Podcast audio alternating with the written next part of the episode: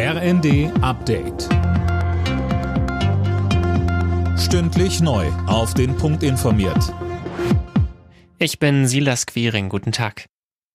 Gil Ofarim hat den Antisemitismus-Skandal im Leipziger Westin Hotel erfunden. Vor Gericht in Leipzig räumte der Sänger heute ein, dass er nicht wegen seiner David-Sternkette im Hotel abgewiesen wurde. Christiane Hampe.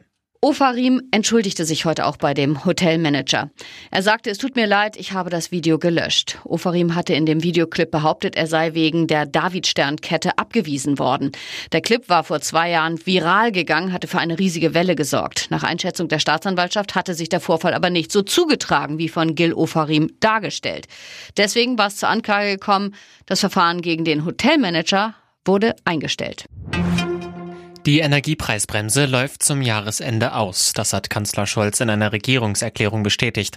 Ansonsten ändere sich durch das Karlsruher Haushaltsurteil aber für die Bürger nichts, weder bei der Rente noch beim BAföG oder Wohngeld. Wo genau gespart werden soll, darüber werde jetzt beraten. CDU-Chef Merz war das zu wenig. Verglichen mit Willy Brandt, verglichen mit Helmut Schmidt, sogar mit Gerhard Schröder muss man doch spätestens nach dieser Regierungserklärung zu dem Schluss kommen. Sie können es nicht.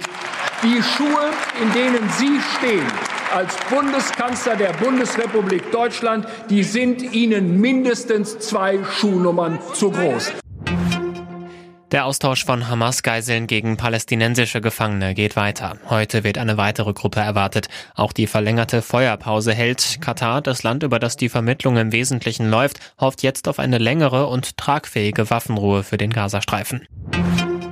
Bei der U17-WM in Indonesien steht der deutsche Fußballnachwuchs im Finale. Im Halbfinale setzte sich das Team mit 4 zu 2 im Elfmeterschießen gegen Argentinien durch. Nach der regulären Spielzeit stand es 3 zu 3. Im Finale geht es am Samstag gegen Frankreich.